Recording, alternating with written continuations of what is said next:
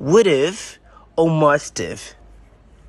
Vem de modo associativo. Traduza would have ou would have como teria. Meu Deus, meu Deus, meu Deus, que catinga de pum. Mas eh, quem teria feito isso? Who would have done that? Who would have done that? Who would have done that? Who would have done that? Já must have ou must have, você vai traduzir como deve ter. Ah, sim, é, é, é, eles se casaram porque deve ter sido amor. It must have been love, but it's over now. It must have been good. But I. Gente, você sentiu o melismo aqui, né?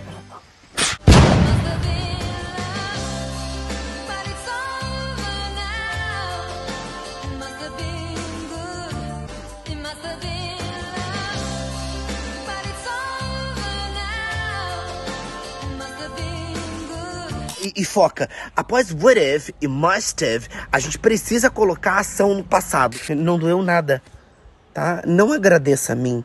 Agradeça a sua mãe, a língua materna que te dá base associativa, porque eu já disse! Sem português, sem inglês, foca!